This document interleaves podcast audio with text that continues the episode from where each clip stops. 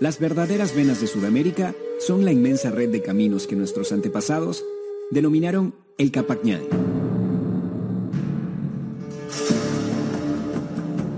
Gonzalo Torres buscará la mejor compañía para explorar estas rutas llenas de historia.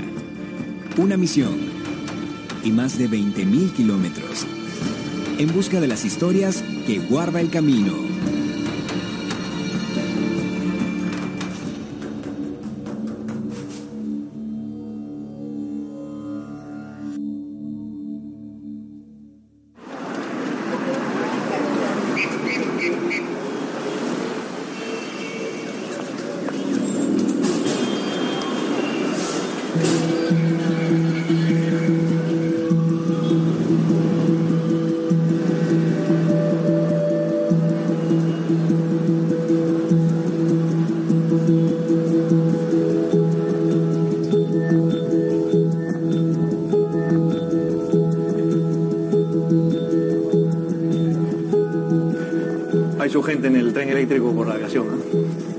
Que por acá pasaba el Capañán?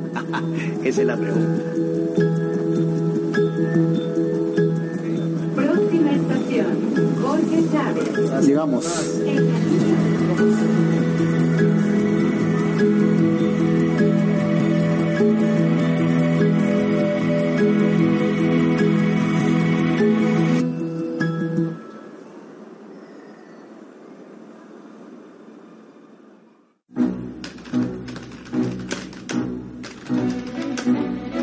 David Pino es el fundador del blog Lima la Única y gran amante de esta ciudad donde persigue sus rastros virreinales y republicanos. Esto lo ha llevado a realizar tours peatonales en busca de ese pasado, pero ahora su reto será viajar todavía más atrás en el tiempo para diseñar el tour peatonal del Capacñán en el centro histórico. ¿Desde dónde provenían estos senderos que se convierten en laberintos que pasaron por Lima y hacia dónde iban?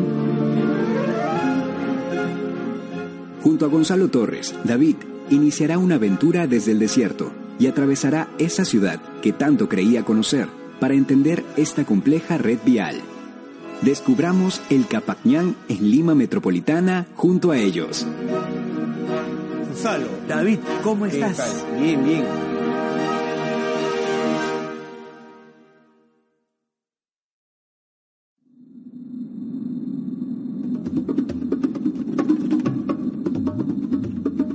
Esta es Lima, cuna de la cultura Ichma, conquistada por los incas que mejoraron e insertaron sus caminos a la red vial del Tahuantinsuyo.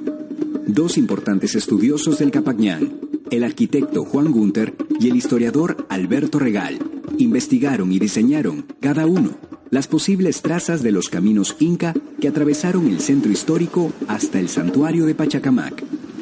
El reto de David implica descubrir esos senderos, por eso es fundamental conocer cuál es la génesis. Ancón, hacia el norte, es el punto de partida.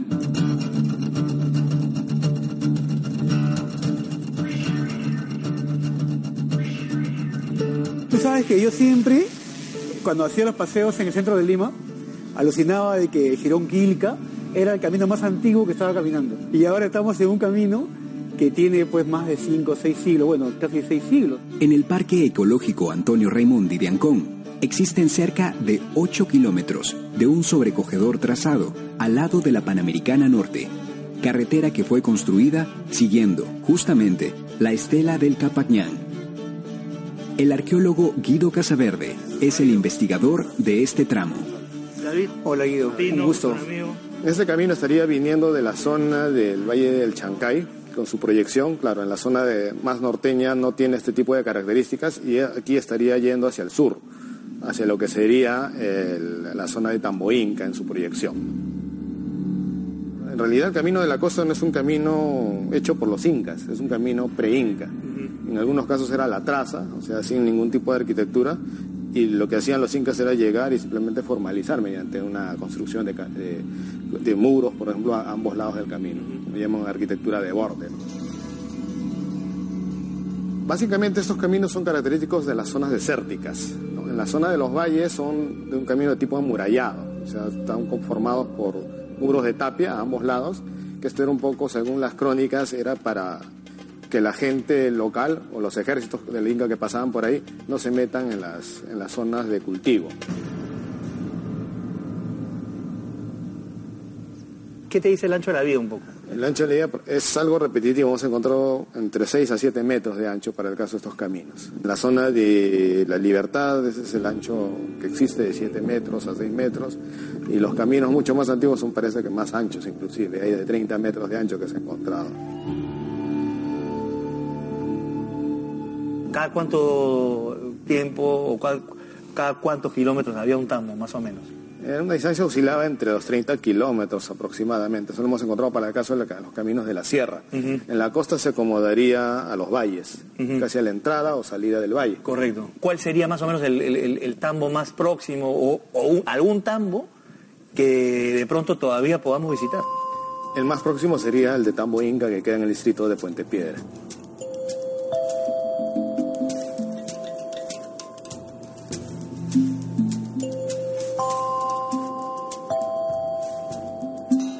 La zona arqueológica Tambo Inca se encuentra en el distrito de Puente Piedra, a la altura del kilómetro 27 y medio de la Panamericana Norte. Fue un centro administrativo del Valle Limeño, pero también fue la puerta de ingreso del Capacñán hacia Lima Metropolitana.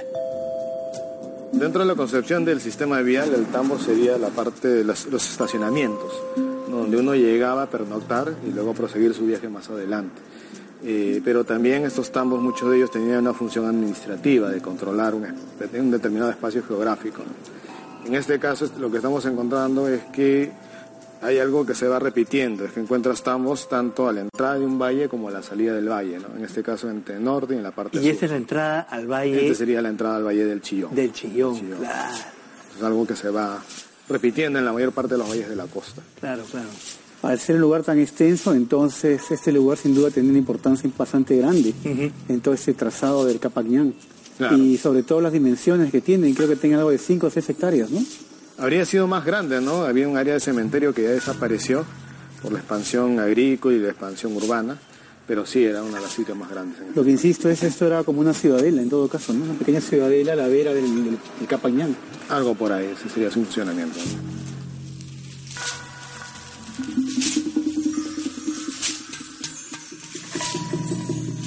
Una cosa que hemos notado aquí también es que hay varias calles que la atraviesan, ¿no?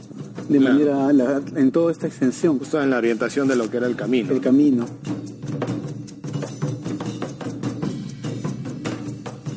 Construida entre 1475 y 1480, Tambo Inca estuvo casi abandonada durante mucho tiempo.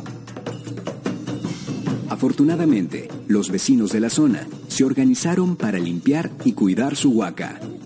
Estos gestos son los que mantienen viva la memoria del Capacñán. De Tamboinga lo que más me ha impresionado son sus dimensiones. En realidad, al pensar que era un tambo, un lugar de descanso, lo creí más pequeño. Sin embargo, son cerca de 6 hectáreas que ocupa ese lugar y sobre todo el hecho de que todavía esté rodeado de casas y de vecinos que conocen su importancia es algo de mucho mérito.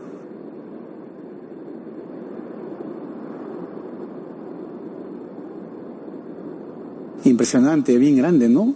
Súper grande, pero como su nombre lo indica, Tambo Inga o Tambo Inca es una paradita, un tambo, un stop. Pero tenemos que continuar. Tenemos que seguir. ¿A dónde vamos ahora, Guido? Ahorita vamos a ir con dirección suroeste a lo que es el Valle del Rímac, ¿no? lo, lo que actualmente son las avenidas Gerardo Burger y la avenida Tupac Amaru. Ajá, vamos para allá. Vamos para allá.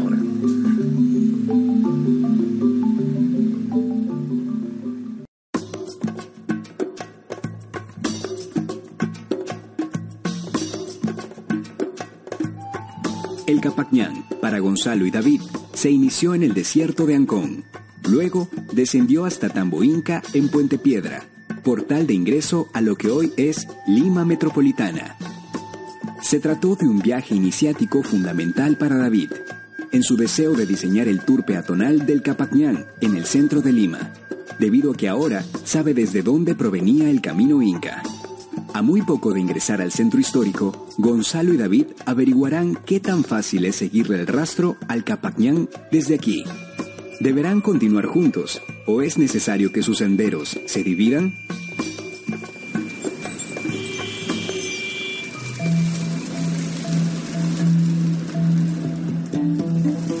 Ahora descendemos a lo que fue el Valle del Rímac.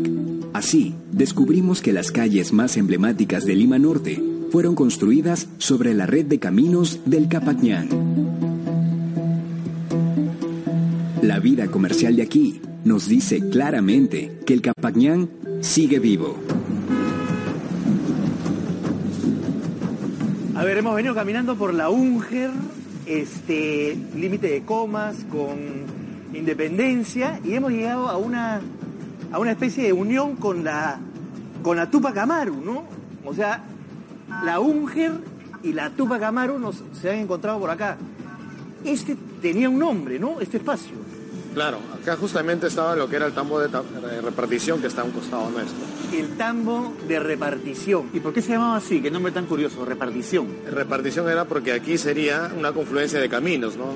Lo que es la actual eh, Gerardo Unger sería parte de ese camino y lo que ahora nos estaría llevando Canta y la actual Tupac Amaru, ¿no? Actual Tupac Amaru era otro, este, o sea, de aquí, de este momento que se, se divide o se une, según la perspectiva, vendría a ser otro Capañán, Otro camino. que te dirige a...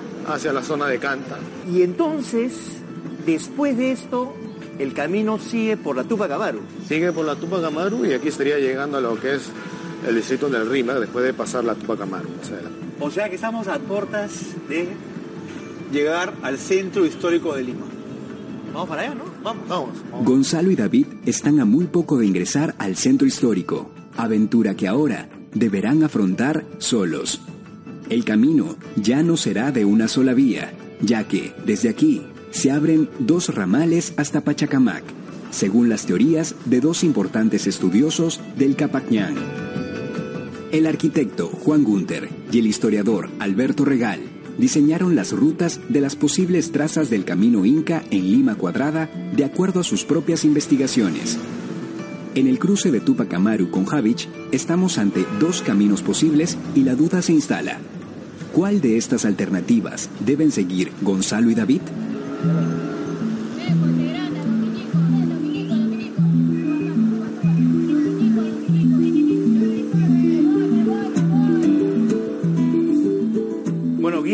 Nos abandonó en este punto, pero yo creo que por alguna razón. ¿ah? Pero acá que hemos venido por la avenida Tupac Amaru, hay dos propuestas de, de la ruta de Capañán, ¿no es cierto? Que parten de aquí justamente. Exactamente. Hay una ruta que va para allá, ¿no es cierto? Hay una ruta justamente, estaba viendo, la de Alberto Regal, que continúa el Capañán por Tupac Amaru, la avenida Francisco Pizarro, e ingresa al centro histórico de Lima. Yo tengo más bien acá la otra, la de, la de Gunter, que sale por acá, se mete por Caquetá, bueno, está todo urbanizado ahorita.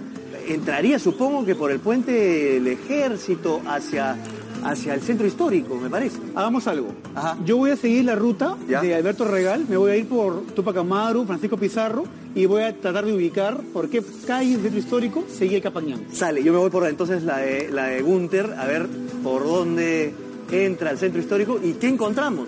Ya sé, nos encontramos, pase lo que pase, en Paseo de los Seres Navales y comentamos qué hemos descubierto. Listo, suerte. Suerte. Nos vemos.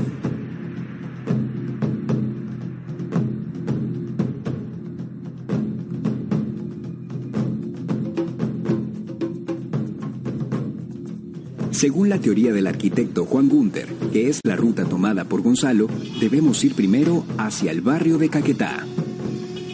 Lamentablemente el Capacñán en Caquetá está enterrado debajo de las casas.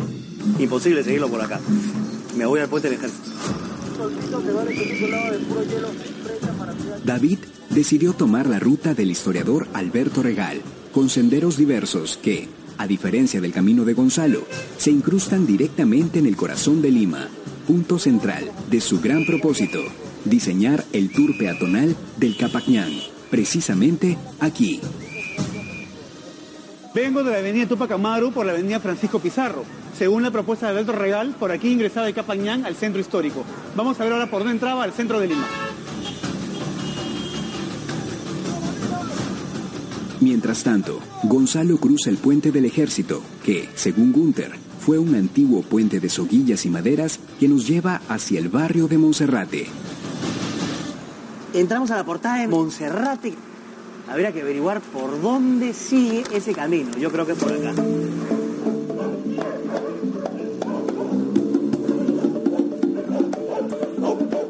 Vengo de la avenida Francisco Pizarro. Según el plano de Regal, el Capañán se conectaba con el centro de Lima por algún lugar cercano al Girón Trujillo.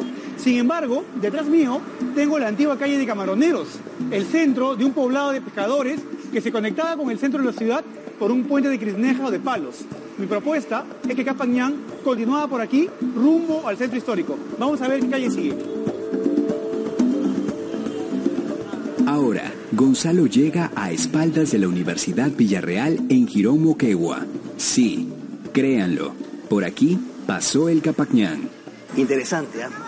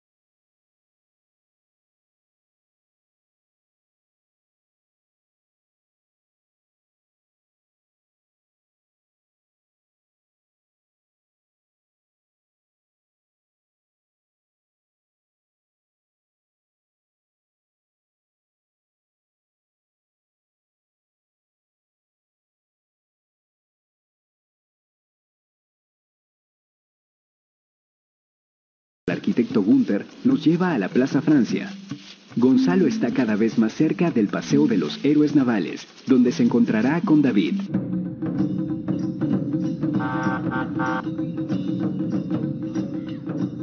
Vine por el Capañán del Girón Junín hasta la iglesia del Carmen, donde según el plano de Alberto Regal tuve que voltear a la derecha por el Girón Huánuco.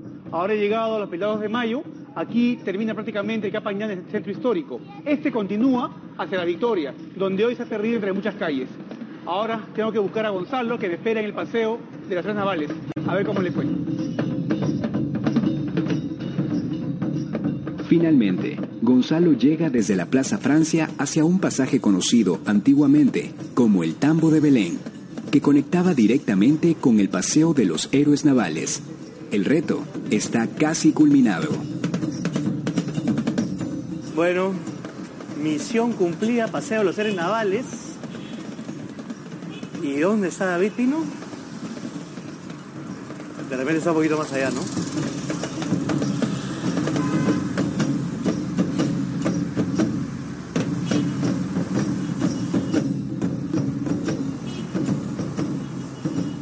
¿Qué tal, Capañán? ¿Qué tal, Capañán?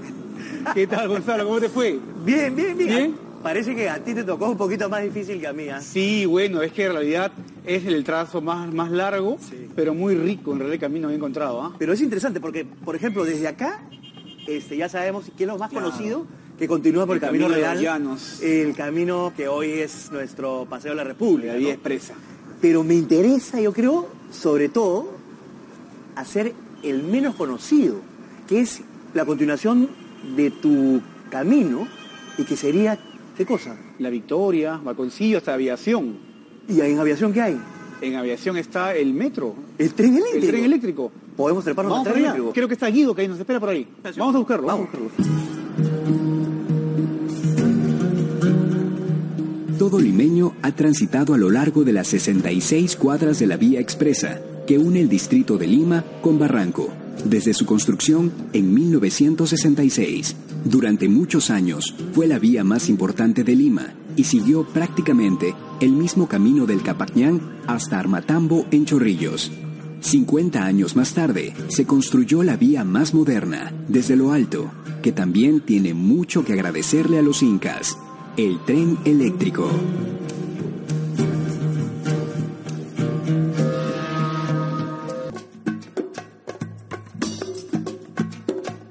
Gonzalo y David ingresaron al centro histórico, siguiendo, cada uno y en solitario, la ruta propuesta por dos estudiosos del Capacñán, el arquitecto Juan Gunter y el historiador Alberto Regal. David tiene mucho más claro su propósito de diseñar el tour peatonal del Capacñán en Lima Cuadrada. Incluso, la vía más moderna de la ciudad, cinco siglos después, se levanta sobre la más antigua, el tren eléctrico persigue los caminos del Capacñán. Inaugurado en el 2011, el tren eléctrico recorre Lima de sur a noreste, a través de 35 kilómetros. Desde arriba, el metro parece seguir el rastro de caminos enterrados.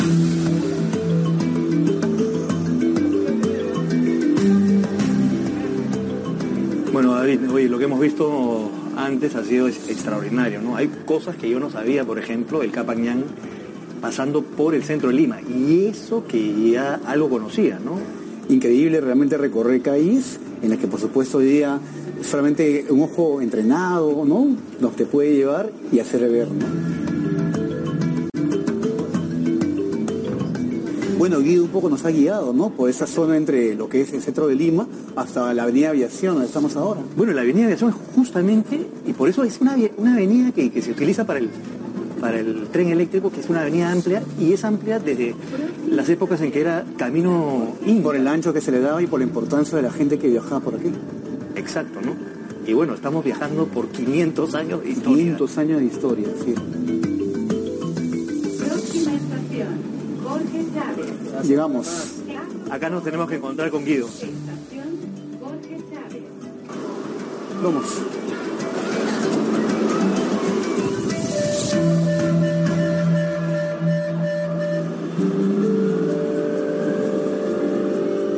Bajamos del tren y pisamos la calle más emblemática del Capañán en Lima Metropolitana, Caminos del Inca, lo que antes fue una ruta amurallada conocida como el Callejón de Surco.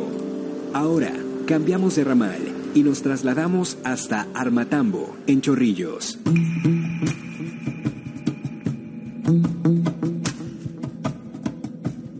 Desde lo que fue la Huaca de Limatambo en Lince, donde se ubica hoy el Colegio Melitón Carvajal, salía un ramal en la vía expresa que se conectaba con este lugar, Armatambo, en Chorrillos, punto de parada antes de llegar a Pachacamac.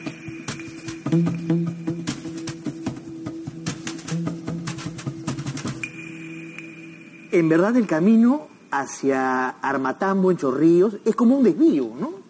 Exactamente, es un desvío que estaría proveniendo de la zona de aproximadamente de Limatambo. O sea, Limatambo, ¿para dónde está? Vamos a chequear por, acá. Limatambo. Sería para allá más o menos. Para allá más o menos. ¿Y Pachacamac? De frente, ¿no? De frente.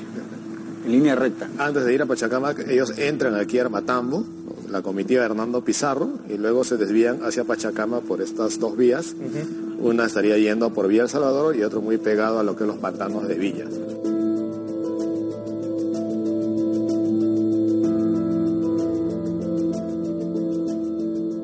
Pero es difícil dentro del ya del tramado urbano ver Armatambo, ¿no es cierto? Es un poco difícil. Es muy difícil por el crecimiento urbano que ahora actualmente tiene Armatambo. Todo el lugar. Pero felizmente hemos traído al amigo Gerardo con una máquina espectacular. Gerardo, necesitamos tu ayuda, por favor, este, con este aparatito para ver a ojo de pájaro cómo se articula este Armatambo en todo el este tejido urbano. ¿La hacemos o no? Claro. Vámonos.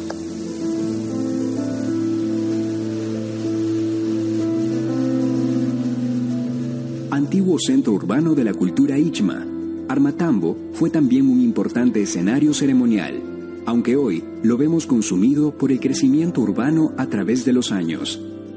Antiguas crónicas cuentan que esta fue la parada del conquistador Hernando Pizarro en su deseo de llegar al santuario de Pachacamac en busca de tesoros.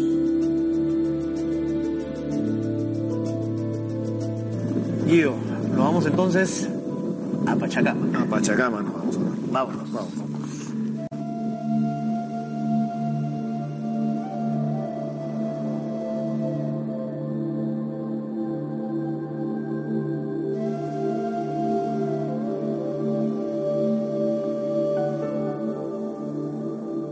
Como dicen, todos los caminos conducen a Roma, en este caso todos los caminos conducen a Pachacamac, Guido. Así ¿Por es. qué a Pachacamac?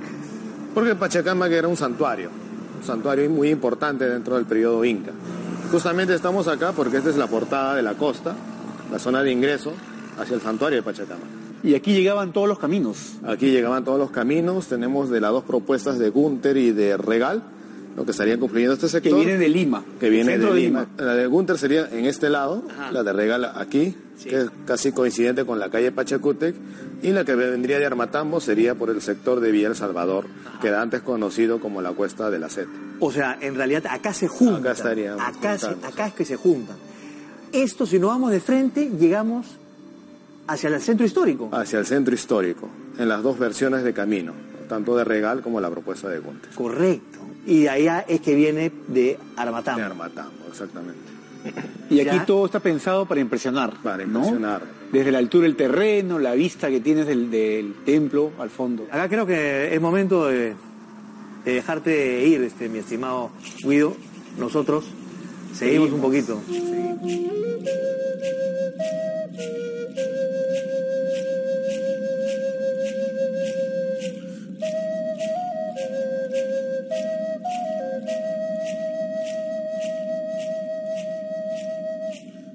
A mí me ha parecido, David, alucinante este recorrido porque a mí me ha permitido conocer con más detalle, con la guía de Guido, eh, ver esta, esta circunstancia que el Perú en verdad estaba cruzado por miles de caminos y sobre todo el Capañán, que era un camino tan, tan importante y que todavía se evidencia en nuestra ciudad, ¿no? Y recorrer y descubrir y tratar de imaginarnos entre los dos, este, con Guido, eh, cómo habría sido en esa época, me pareció realmente fascinante. ¿no? No, sin duda, es una experiencia increíble. Seguí la ruta de Capañán desde Ancón hasta aquí, hasta Pachacamac. Descubrir por dónde pasó este antiguo camino, ¿no? Y sobre todo esto me ha dejado a mí muy clara una ruta o un recorrido que deseo hacer en el centro histórico, por la ruta de Capañán. Capañán eh, siempre es interesante, además, verlo de distintas perspectivas. Y gracias, David. No. Espectacular, muy maestro. buena compañía. Gracias. En el Capañán. Vamos, entonces, seguimos.